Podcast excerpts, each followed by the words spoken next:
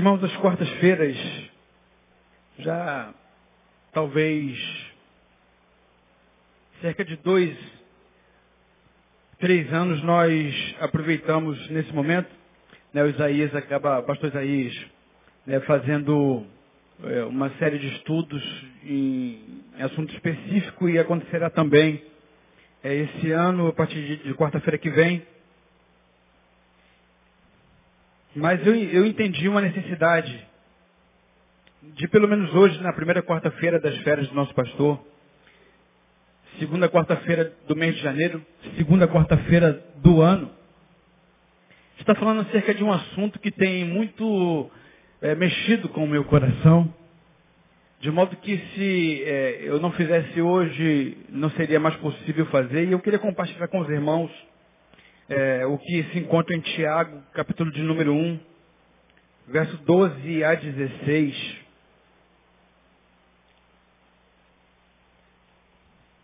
Mas antes de ler esse texto, é o texto no qual nós estaremos pensando um pouquinho com os irmãos,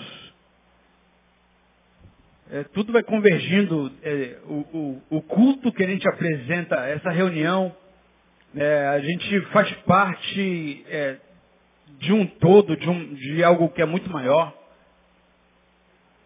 E quando a gente se reúne em nome de Jesus, é Ele quem é livre para ir fazendo é, e, e, e, operando e realizando conforme a, a, vontade dele. O Carlos cantou sobre a, a, grandeza de Deus e eu queria ler alguns textos, já estava aqui programado para eu fazer isso. Agora eu queria chamar a atenção antes de ler esses textos, irmãos, que geralmente qualquer outro grupo é, religioso que, que entende religião, que entende Deus, que, que, que profere a sua religião e que segue-a. É, é alguém que procura conhecer com profundidade aquele a quem serve. E aí a gente percebe, por exemplo, o muçulmano, aqueles que, que são criados naquela religião e que eles acreditam veementemente naquilo com toda a força da vida, inclusive com a própria vida, eles é, perdem a vida em função daquilo que eles acreditam. A gente percebe que, embora a maioria, mesmo no nosso país, sendo oficialmente um país religioso católico, mesmo que muitos que não frequentam a igreja se dizem católicos, mas existe um momento lá que eles param, eles conhecem, eles entendem o significado da imagem, eles sabem exatamente o que é, como que faz. Né? Então eles é, se aprofundam naquilo que eles entendem ser verdade. E assim sucessivamente o espírita da mesma forma, né, aquele que, que, que, que, se entende como macumbeiro da mesma forma, e ele faz, ele segue a risca, ele cumpre o ritual, e ele, e ele se entrega naquilo que ele entende acreditar. Só que quando chega no, no povo que a gente entende ser o povo evangélico, e aí eu fatalmente estou também inserido nele. Logo no início do, do culto de hoje, da nossa reunião, quando eu falei que Deus nunca foi visto por homem algum, talvez muitos chegaram depois, não, não ouviram, tudo que de Deus se pode conhecer foi manifestado em Jesus. E aí Paulo vai dizer o seguinte, de sorte que haja em vós, servos de Jesus, que entendem seguir o Evangelho, viver o Evangelho, de sorte que haja em vós o mesmo sentimento que houve em Cristo Jesus. Ora, eu entendo que só posso ter o mesmo sentimento que o Paulo, Paul Bell, tem a partir do momento que eu olhar para ele. É assim, irmãos? Se eu olhar para o Paulo, eu estou apto, capacitado a ter o mesmo sentimento que ele.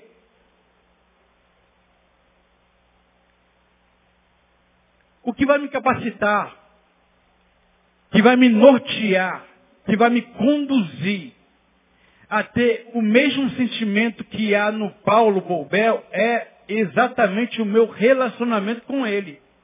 Constante e permanente. Um relacionamento que vai me revelar quem ele é, como ele sente, o que ele faz, como ele faz, qual é, é a forma dele proceder diante das circunstâncias da vida.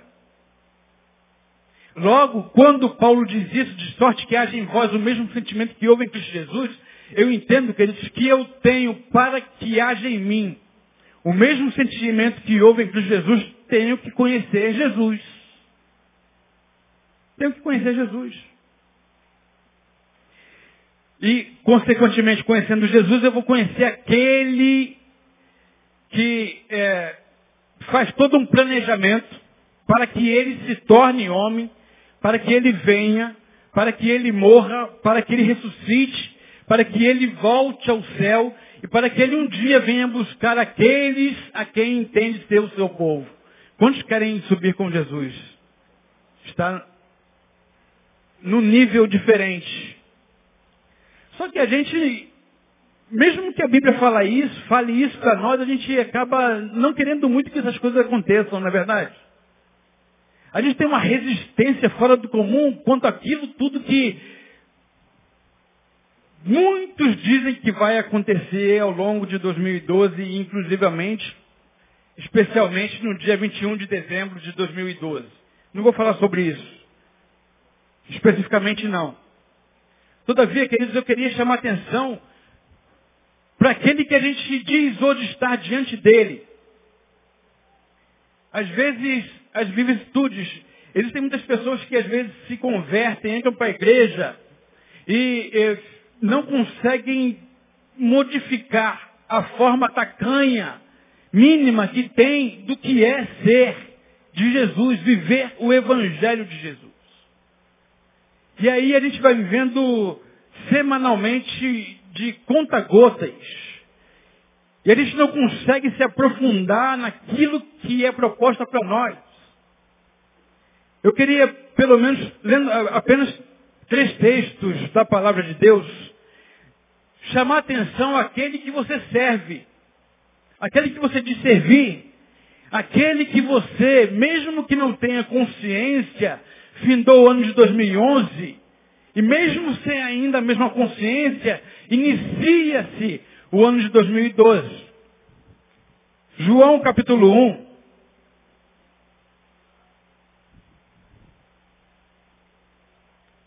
João capítulo 1, verso 1 a 3 diz o seguinte: No princípio era o Verbo, e o Verbo estava com Deus, e o Verbo era Deus.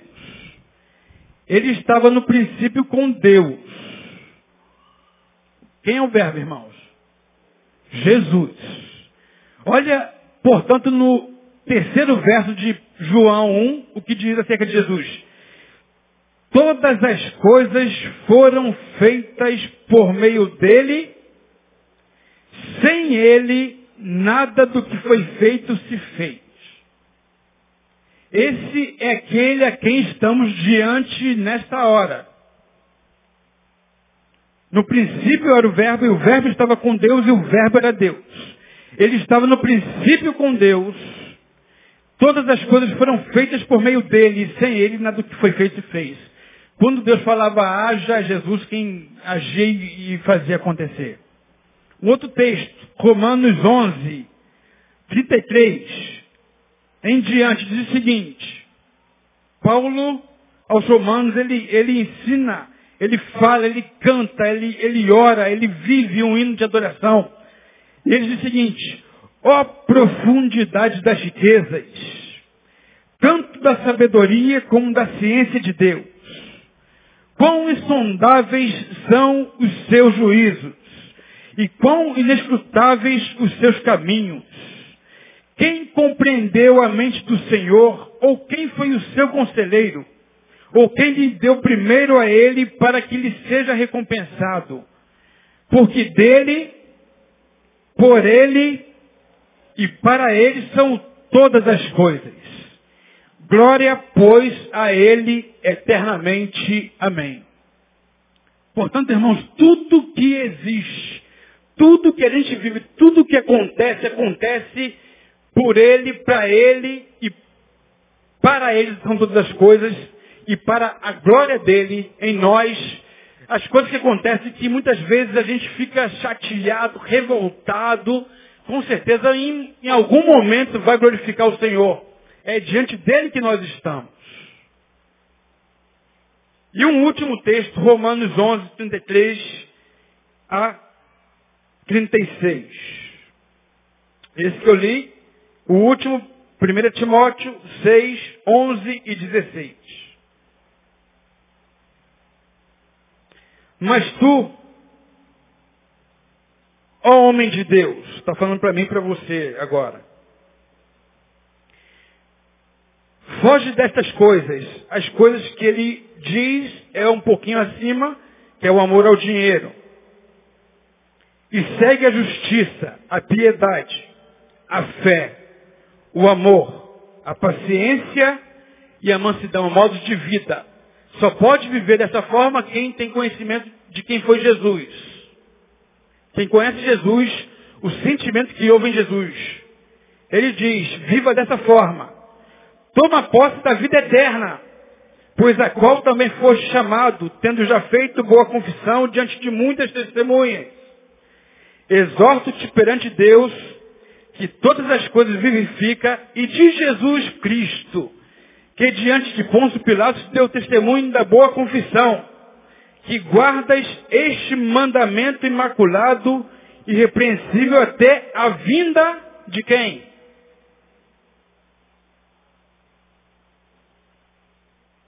A vinda de quem, irmãos? Guarda este mandamento imaculado, imexível, inviolável.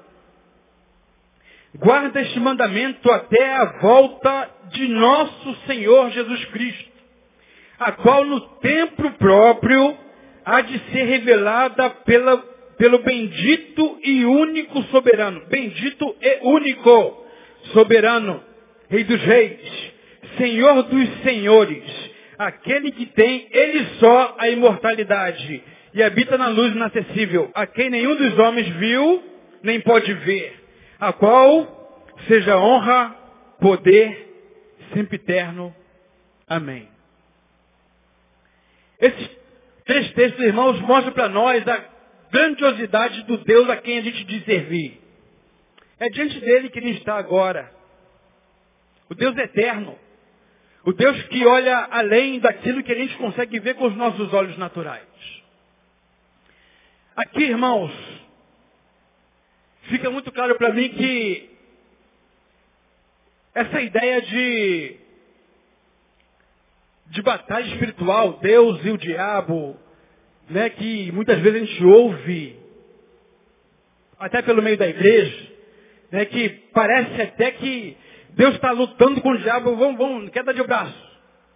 Deus radical, soberano Deus, o imortal, que tem todo o poder, que fez toda a construção, que fez toda a criação, que fez você, e que um dia há de voltar para resgatar a sua igreja, o Criador do próprio Lúcifer, parece que esse Deus soberano, o único soberano, Rei dos Reis, Senhor dos Senhores, coloca a mão numa mesa e diz, vamos lá, Lúcifer, vamos lá, Satanás. Vamos lutar um pouquinho aqui, vamos brincar de quem pode mais. E a gente entende na nossa cabeça, na nossa pequena cabeça, no nosso pequeno entendimento, que é assim que acontece o tempo todo, a gente fica nessa, no meio dessa, dessa disputa, dessa dicotomia, Deus de um lado, o diabo do outro, e agora?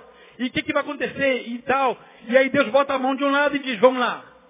E aí quando as coisas começam a dar certo para nós, Deus está vencendo, e aí Deus, Deus vai vencer, Deus vai vencer, glória a Deus, Deus é poderoso, Deus é soberano, Deus é fiel e tal, e vai, vai, vai, vai. Aí daqui a pouco, Deus começa a cansar e fraquejar, e aí o diabo começa a virar o jogo e vai, vai, vai. E a gente pensa, ai Senhor, tem misericórdia, não é possível, não aguento mais essa vida, nada dá certo, tudo está ruim porque Deus está perdendo.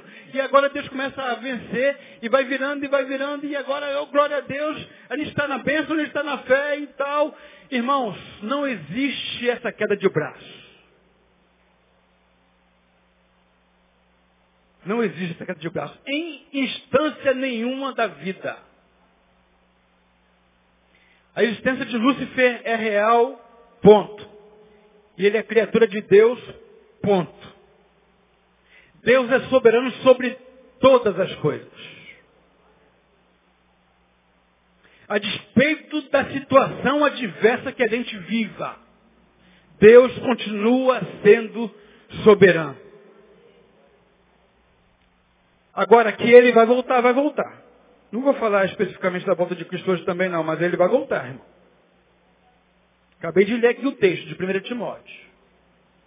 Só que a gente vive uma vida como se isso não fosse acontecer jamais. E quando parece que alguma coisa aponta, foi assim várias vezes, em várias experiências ao longo da história da humanidade, quando alguma coisa aponta para um prenúncio do fim, a gente fica apavorado.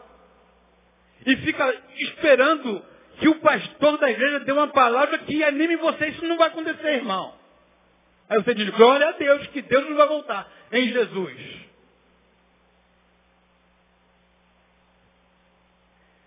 É isso. E aí cada rumor da volta de Cristo é um desespero do povo de Deus. Cada rumor da volta de Cristo é um desespero do povo de Cristo. Que coisa confusa, né? Mas, Senhor, logo agora que aqui estava ficando tão bom, quando as minhas conquistas estavam acontecendo, tu cisma de voltar logo nesse momento, Jesus? Aí começa um negócio de, de, de profecia maia, deixa para o pastor Neil quando ele voltar de férias. Não vou entrar nesse mérito. Mas essas coisas vão nos assustando, irmãos. E a gente vai esquecendo que sobre a nossa vida está a soberania de Deus. Nenhum mal vai suceder a você se Ele não permitir. Nós estamos guardados nas mãos do Mestre. E aí, esse texto de Tiago, ele vai mostrar para mim que a gente tem que aprender a viver. Independente do que venha a acontecer, de forma inteligente, sábia. Esse texto de Tiago, portanto, está mostrando para nós aqui que muitas vezes a gente pensa que alguma coisa está nos, tentando e é Deus quem está fazendo isso com a gente. E aí, diz assim o texto.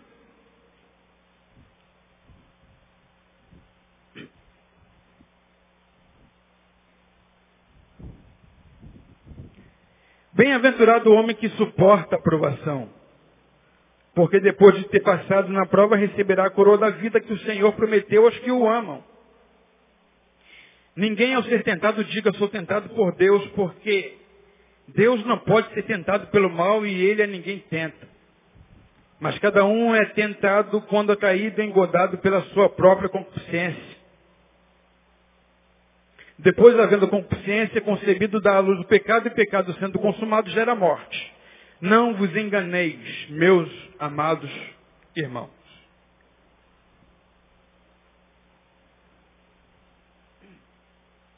Esse texto está falando sobre uma divergência, uma diferença básica entre tentação e provação. Falei muito da provação há, há algumas semanas atrás, numa oportunidade numa quarta-feira sobre o obreiro aprovado. Não precisamos falar muito sobre isso, todavia, é, de forma bem curta e rápida, simplificando, esse texto aqui está falando primeiro no, no, versículo de número 12 sobre a aprovação que ela é bem-aventurado o homem que a suporta, que passa por ela, porque depois que ele é aprovado, ele recebe a coroa da vida. E depois ele diz, ninguém no verso seguinte, ao ser tentado, diga, sou tentado por Deus. Então existe uma diferença. A diferença básica é, a aprovação vem por nós, colocada geralmente por Deus. A tentação não tem nada a ver com Deus na nossa vida, irmãos.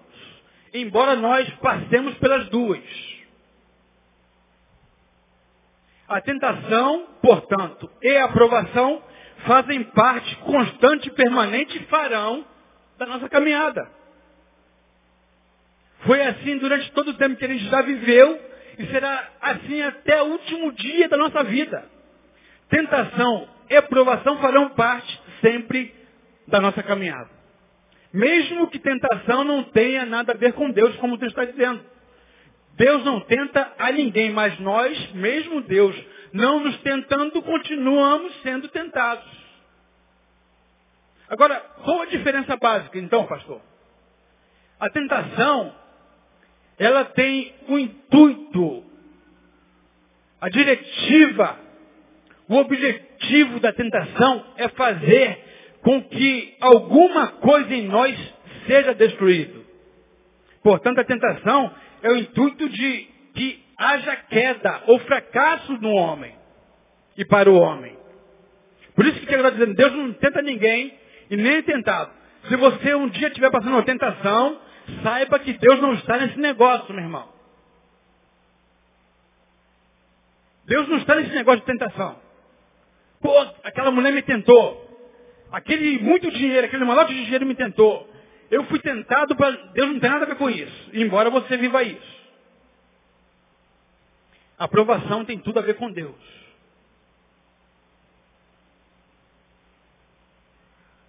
Porque a aprovação, ela tem um intuito, ela é diretiva no sentido de que ela vai nos avaliar e vai nos impulsionar, permitindo crescimento.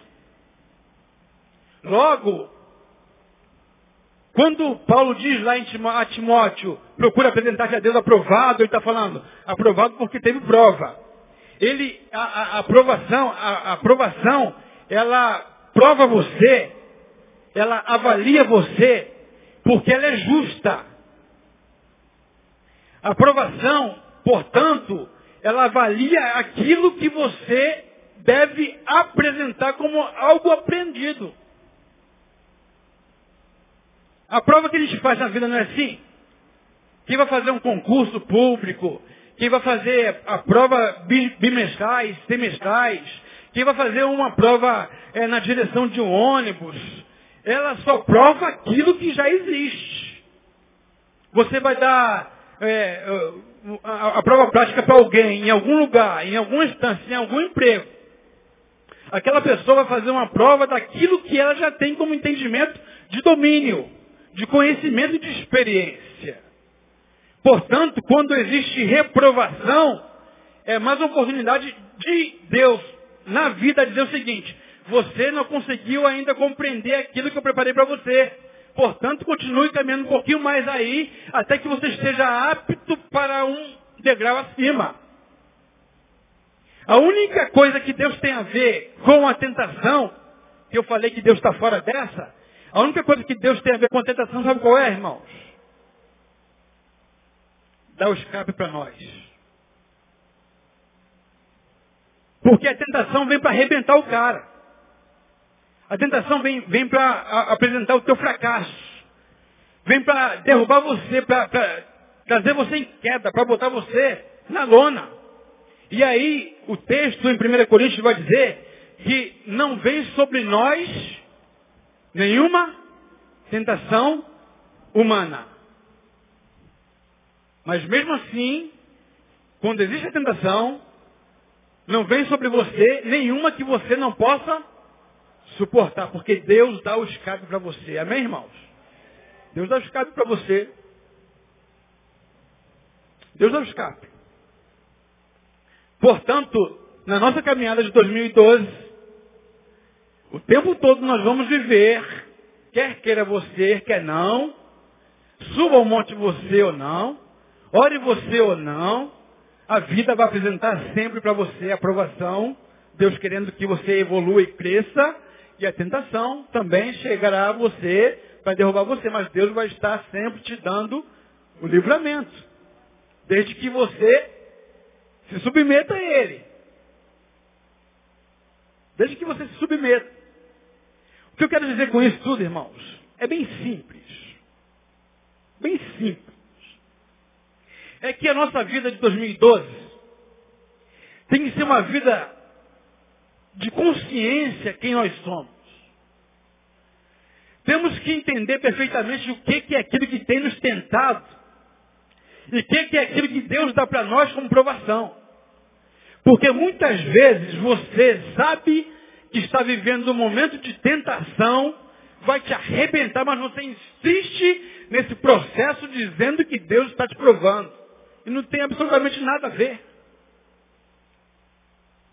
Que eu quero dizer com, com isso é que, a despeito do que há de acontecer, em 2012, lá no dia 21 de dezembro, nós temos que encontrar o nosso caminho para vivermos janeiro, fevereiro e março com entendimento e sabedoria, a fim de quando acontecer, se é que vai acontecer, e, e se acontecer, estejamos prontos para receber eu como disse, ou dizia, ou falou, João, o que está fugindo da nossa boca hoje, Maranata, venha Senhor Jesus.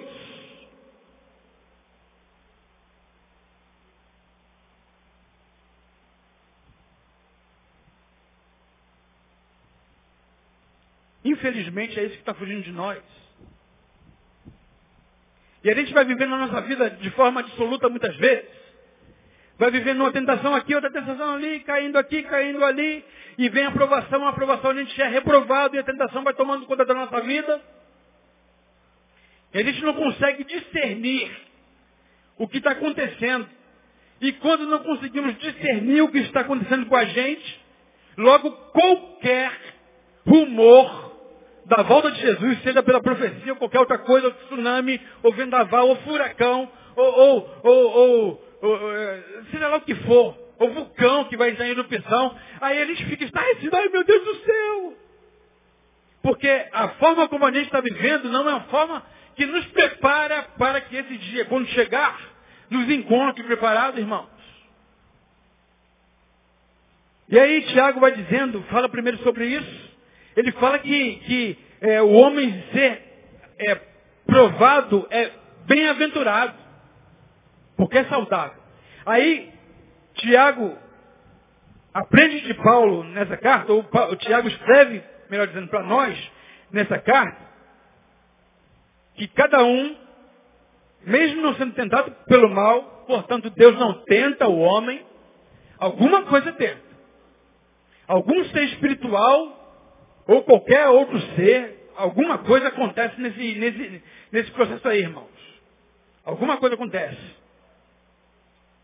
E aí Tiago vai dizer para nós onde é que está o cerne da questão. Porque Tiago vai dizer o seguinte, que o homem, cada um, ele é tentado quando atraído e engodado pela sua própria consciência. Cada um é tentado quando atraído e engodado pela sua própria concupiscência. Depois, havendo a concupiscência, concebido, dá à luz o pecado. E o pecado, sendo consumado, gera a morte. Tiago está dizendo para nós, portanto, que quando a gente vive um processo de tentação, é um processo que é gerado, antes de mais nada, Antes de ser externo, porque o diabo aproveita isso, é só ver no processo que Jesus vivia, na preparação de viver o ministério dele. Ele vai ao deserto, passa 40 dias e o diabo, o tentador, aparece para tentar Jesus. Então o diabo aproveitou um momento de fragilidade humana, mas a fragilidade que se apresentava naquele indivíduo especificamente. A tentação, portanto, está voltada para uma especificidade do indivíduo que a vive. Quando o diabo tenta Jesus oferecendo pão, era um momento de dificuldade que Jesus vivia, a fome. Você vive um, uma tentação específica sua. O diabo se aproveita da produção, da necessidade da, da forma adversa que se apresenta a vida que se apresenta ao seu coração, que se apresenta à sua consciência, à sua mente, à sua alma, e ele então aproveita desse momento para é, dar mais força, para dar mais fogo, para dar mais é, projéteis, para dar mais é, é munição, para que você então caia na tentação. Mas a tentação, antes de se tornar uma ação externa, é uma ação que acontece internamente. Tiago está dizendo que cada um é caído e engodado, enrolado, misturado, é, é, é, é, atraído pela sua própria concupiscência, irmãos. De modo que aqui vai o entendimento de que nós temos concupiscências em nós. E quando Deus morre na cruz do Calvário, Ele não morre por aquilo que parecia ser. Vocês estão cansados de ouvir isso aqui. Jesus conhece a concupiscência que existe dentro de você, de mim, de nós. Jesus conhece todas elas, todas.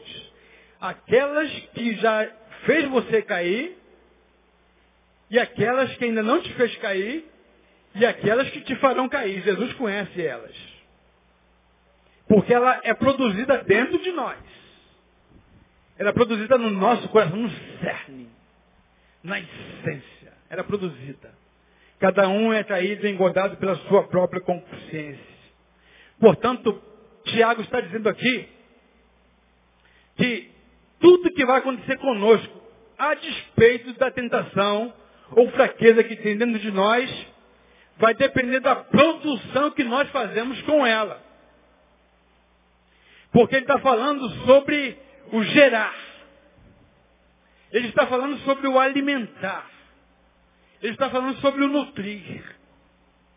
Quem é mãe aqui sabe muito bem, na prática, no corpo, como é que acontece esse processo. E quem não é, mas acompanhou alguma grávida aí, sabe exatamente que a gente primeiro concebe, primeiro a gente, a gente, a gente é, libera o sêmen, libera-se o óvulo, a concepção, a, a, a introdução do espermatozoide no óvulo, aí eu não sei exatamente, um parêntese aqui, é quem você é, se você é, é o, o óvulo ou o espermatozoide.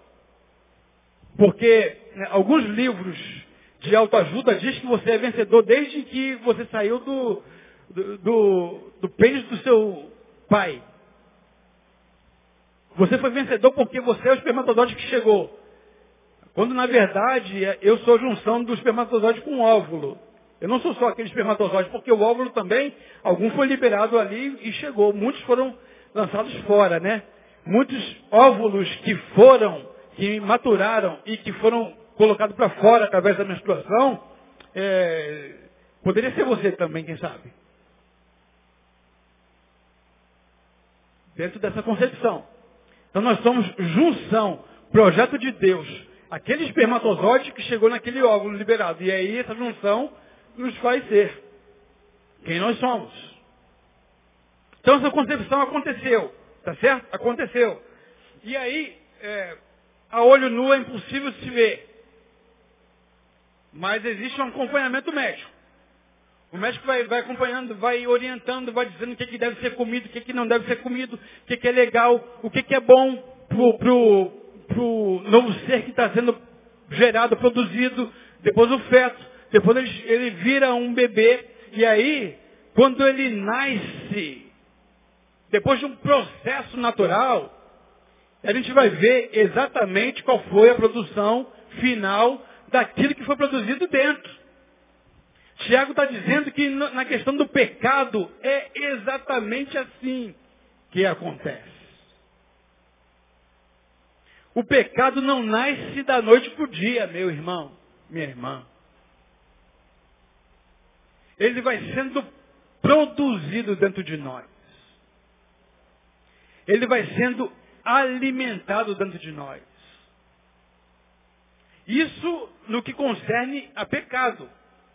E pecado, grosso modo, na teologia, diz que é errar o alvo. eu queria falar acerca de alguns outros pecados que talvez a gente vai cometendo ao longo da nossa vida. Porque essas produções não acontecem da noite para o dia. Elas são alimentadas diariamente. De modo que eh, o que você viveu no dia 31 de dezembro de 2011 foi alimentado durante todo o ano, quem sabe, irmão? No ano passado. O que você vai viver no dia 21 de dezembro, quem sabe é, é, é a profecia se cumprindo, Maia, não sei. O que você vai viver no dia 21 de dezembro é produto daquilo que você vai produzir ao longo do tempo, ao longo da vida. O que você vai viver no dia 12 de janeiro, amanhã, é produto daquilo que você vai produzir dentro de você. O que você vai viver, portanto, na sua vida, que é única, uma só, depende daquilo que você produz dentro de você.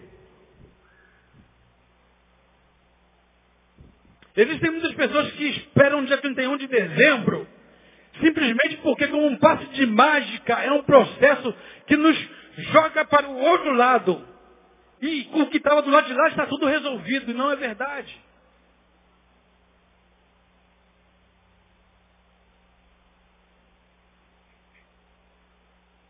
Os nossos relacionamentos familiares, nosso casamento, relação com o filho, com o patrão, com o amigo, com a igreja, com o ministério, com o trabalho, não acontece no passo de mágica, ele é produzido no caminho.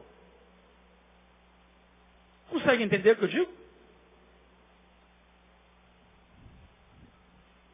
E aí, isso é o desafio da caminhada que o versículo 15 vai trazer para nós. Agora, o que deve ser gerado dentro de nós, irmãos? Rapidamente, nesses sete minutos que nos restam. Tem que ser gerado em nós permanecer firme no propósito e votos do início do ano, da nossa caminhada. Porque é, essa palavra já estava no meu coração. Quando o Neil no domingo falou que muito se alegrou com a igreja. Domingo de manhã ele compartilhou, né? Estou felicíssimo, irmãos. Porque 80% dos pedidos feitos no dia 31 era para que você se tornasse alguém melhor. Melhor crente, melhor. Esposos, melhor melhor. Isso é fantástico de fato, é, é, é, um milagre. Talvez o maior milagre que eu entendo hoje é o milagre da consciência, é o maior milagre é consciência de que nós somos, o que fazemos, como vivemos, como nos relacionamos. Todavia, irmãos, no princípio, tudo é muito agradável e simples de se fazer. Diga para você mesmo se tudo que você propôs fazer no dia 31 de dezembro de 2010 para o ano de 2011 você realizou.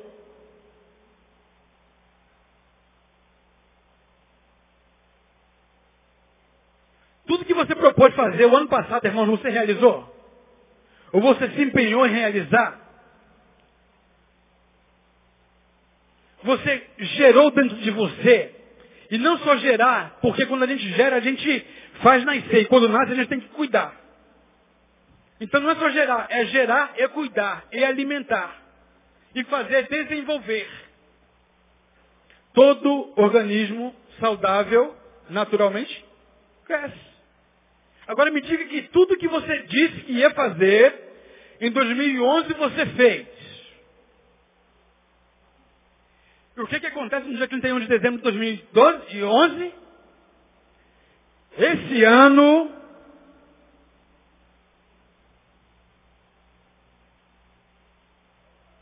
esse ano, sabe por quê, irmãos? Porque na língua, na fala, na palavra é muito simples. Eu vou ser, eu vou ser, eu vou fazer e tal. Isso aí eu estou falando para todos nós, inclusive eu. Portanto, quando eu me junto a você, é porque eu sei que quem pode fazer por nós não sou eu por você. Eu estou no, no mesmo nível que você. Mas cai para reflexão, irmãos. E aí a gente faz um monte de plano, um monte de projetos. Fiquei felicíssimo, porque nesses últimos três dias eu consegui cumprir o que eu prometi no ano passado. Fazer a minha filha mais nova aprendendo a andar de bicicleta. De setembro não passa, filha. De outubro não passa. De novembro não. Pai, você falou que não ia acabar o ano. Acabou o ano. Aí ela faz aniversário dia 19 de janeiro. Pai, e aí tá, tá de férias, tá para ir para casa da avó. Pai, falta 10 dias para meu aniversário. E aí eu, vambora, filha. Vambora. E aí coloquei na bicicleta, foi uma vez, foi duas vezes, foi três vezes. Irmãos, foi um milagre assim, fora do comum. Eu fui sábado, dei umas voltinhas com ela, cansei as costas de ficar. Não dá, né? A idade vai chegando, e filha, não dá mais não, vamos subir.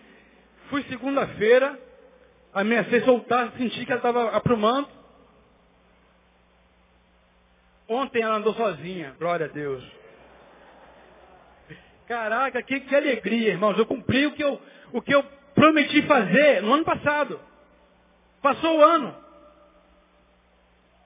Não cumpri. Mas que alegria, que gosto que dá em saber, poxa, eu fiz, cara, eu prometi que ia fazer, mas eu me esforcei, mesmo tardiamente, né? Mas fiz. Que alegria, irmãos. De modo que eles têm que aprender a permanecer. Nem sempre será possível nós cumprirmos aquilo que prometemos no início, mas a permanência é importantíssimo para que a gente continue caminhando. Uma outra coisa que a gente tem que ser gerado dentro do nosso coração é perceber e saber que nem tudo acontecerá exatamente como se espera que aconteça. Porque o ânimo de fazer vai acontecer, a gente espera que vai ser no passo de mágica. Afinal de contas, eu sou servo de Deus, Jesus está comigo, o Espírito Santo habitando no meu coração, e eu vou falar, eu vou dar ordem e vai acontecer, tudo vai acontecer da forma como eu penso. Não é assim que acontece. Ou é? Será que você está no emprego que você queria estar? Você estuda na faculdade que você queria estudar? Você tem a formação que você queria ter? Você tem a família que você queria ter? Você tem um carro que você queria ter? A conta bancária que você queria ter? Sabe por quê, irmãos? Porque a vida não depende só de nós. A vida é um feedback constante, permanente, do outro e das consequências do relacionamento meu e com o outro. De modo que eles têm que ter ciência que nem tudo que a gente planejou fazer vai ser muito simples cumprir. Porque a vida é assim. A vida é assim. Pegando como exemplo da minha filha andar de bicicleta, ela então aprendeu a andar de bicicleta em três dias, sem tomar um tombo até então. Porque hoje foi inaugurado os jarados que virão ainda. E aí, alegre, a mãe não tinha visto, mãe, mãe, eu quero, eu quero andar de bicicleta para você ver, eu estou andando de bicicleta sozinha, estou andando, estou andando, estou andando. A mãe vai. Aí, daqui a pouco, deu mole lá de governante de paz. Aí, aí regala o olho assim, né? Vamos, filha, vamos. Foi só um raladinho. Quero, mas não.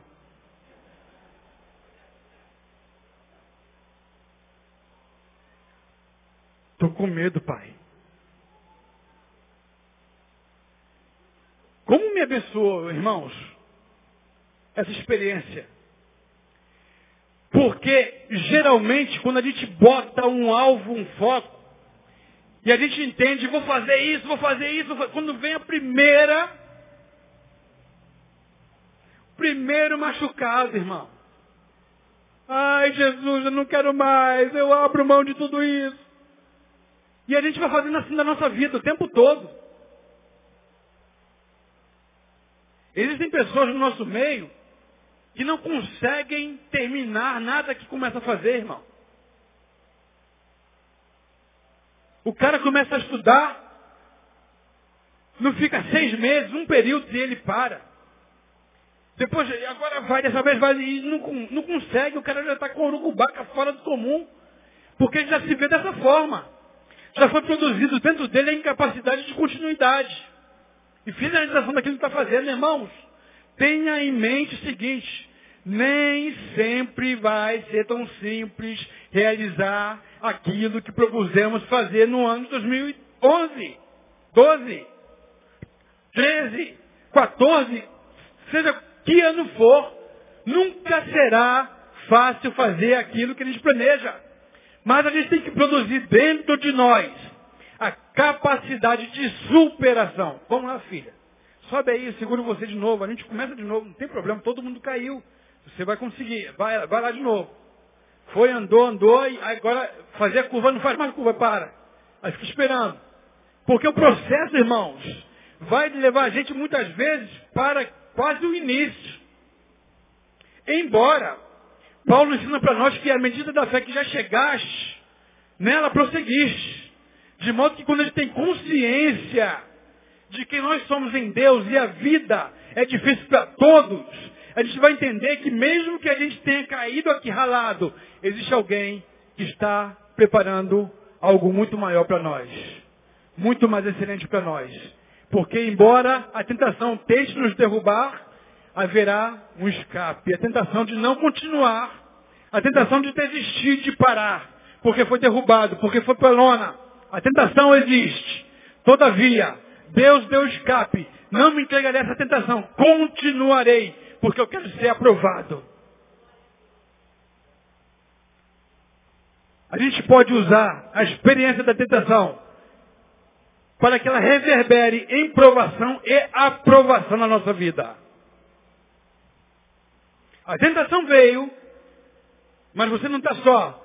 Deus dá o escape, deu escape. Você conseguiu superar a tentação, virou provação. Porque Deus entrou no negócio. Deus entrou nesse jogo. E Deus vai dar a você condição de autossuperação. Porque não adianta, irmão, você querer fazer a sua filha andar de bicicleta o tempo todo e você sequer saber andar de bicicleta. Não é o meu caso não, tá? Eu quero dizer, irmãos, que haverão sempre na vida, nesse processo, haverá sempre o erro humano. Sempre a falha humana. Haverá sempre alguém que, quem sabe, por causa da fraqueza dela em entender a situação da vida, vai cair. Todavia, aqui vai o um entendimento de quem percebe que hoje a sabedoria é a gente entender com consciência que a gente está num processo de aprendizado Irmãos, quando a gente olha para nós e entende que a gente está vivendo um processo de aprendizado constante, permanente, fica mais leve a vida. Fica mais leve. Porque você sabe que você erra e acerta o tempo todo. Portanto, quando você errar, você vai saber que faz parte do processo natural. Quando você cair da sua bicicleta aí, aí você sabe qual é a sua bicicleta, você vai entender que o processo natural é esse, você cai, mas você levanta e continua andando. Você vai entender que a sua esposa vai cair de vez em quando da bicicleta. Mas você não precisa entender que porque você ainda não caiu da bicicleta, você é superior a ela. É um processo natural. Entendeu, esposa? Quando seu marido cair da bicicleta do emprego, não entenda que ele é um vagabundo. Mas a vida muitas vezes proporciona isso. É um processo natural da vida. Entendeu? Pais.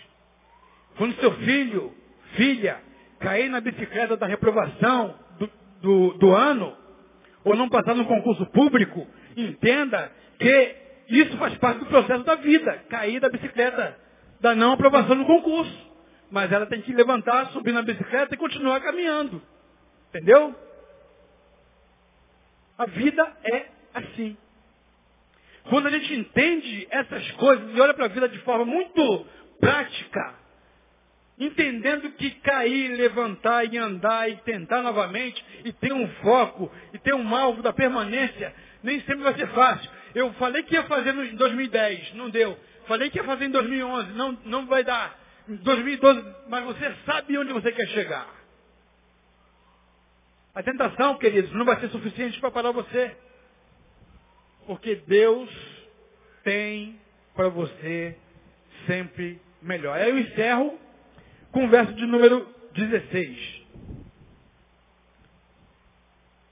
16 diz, diz o seguinte, não vos enganeis, meus amados irmãos. Aqui eu fecho o nosso pensamento apontando para o início da palavra. Não vos enganeis Por muitas vezes isso, irmãos, eu recebi no meu coração hoje. Por muitas vezes, nas minhas palavras, não que seja errado, não é errado, mas não é suficiente. Eu disse assim, irmãos, você está aqui em mais uma reunião.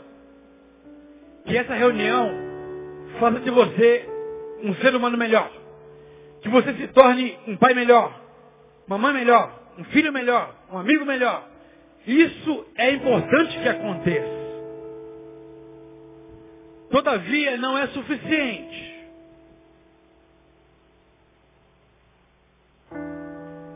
Porque existem muitos belos pais, belos maridos, belas esposas. E não tem nada a ver com Deus.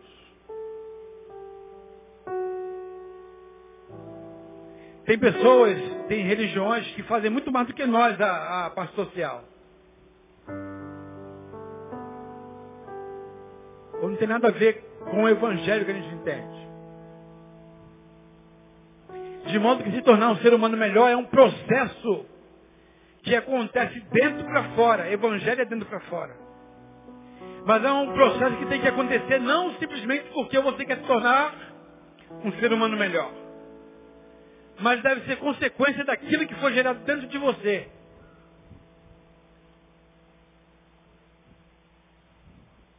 E com a geração primais que tem que haver dentro de cada ser humano, cada homem.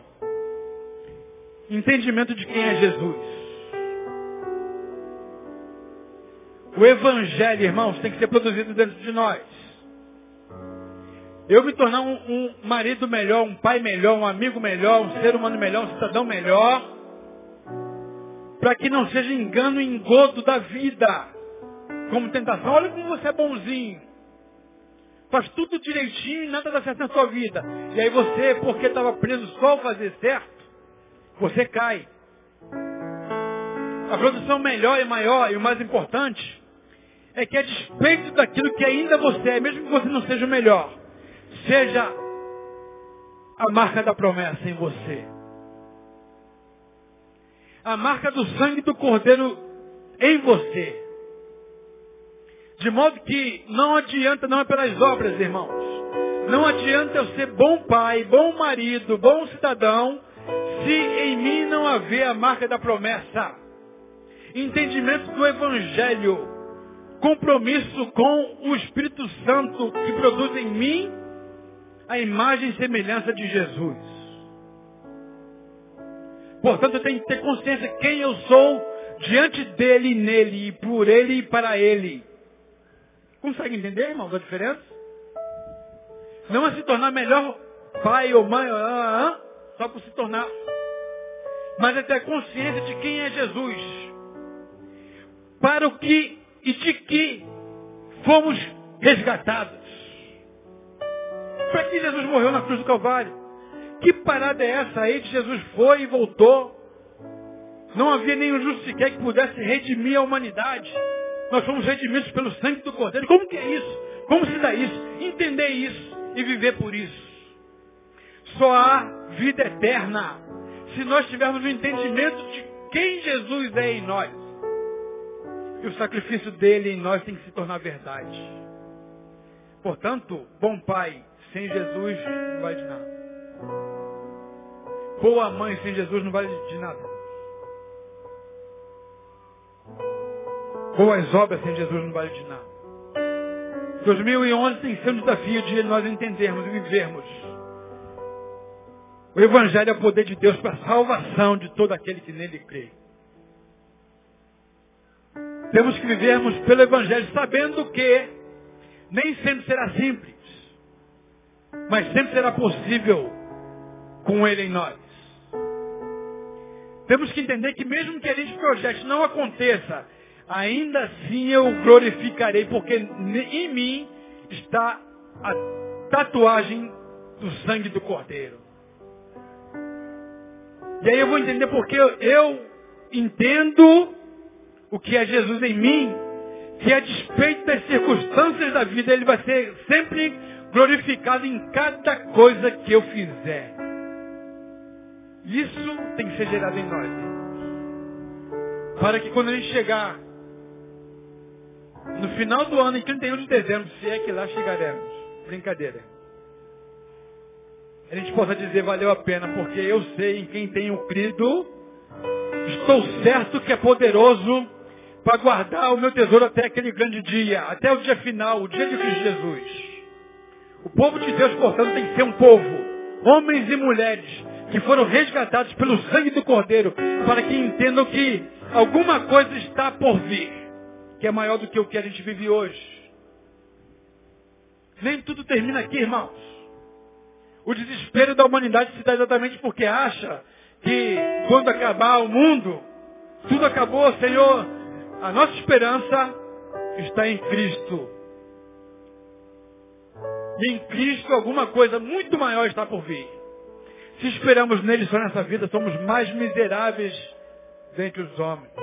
Portanto, que a nossa esperança em Jesus não seja só as realizações dos nossos muitos projetos na vida, mas que sobretudo, viver para a glória dele. Quantos querem viver para a glória de Jesus? Diga assim, eu quero. Fique de pé no seu lugar. Vamos embora para casa. Vida.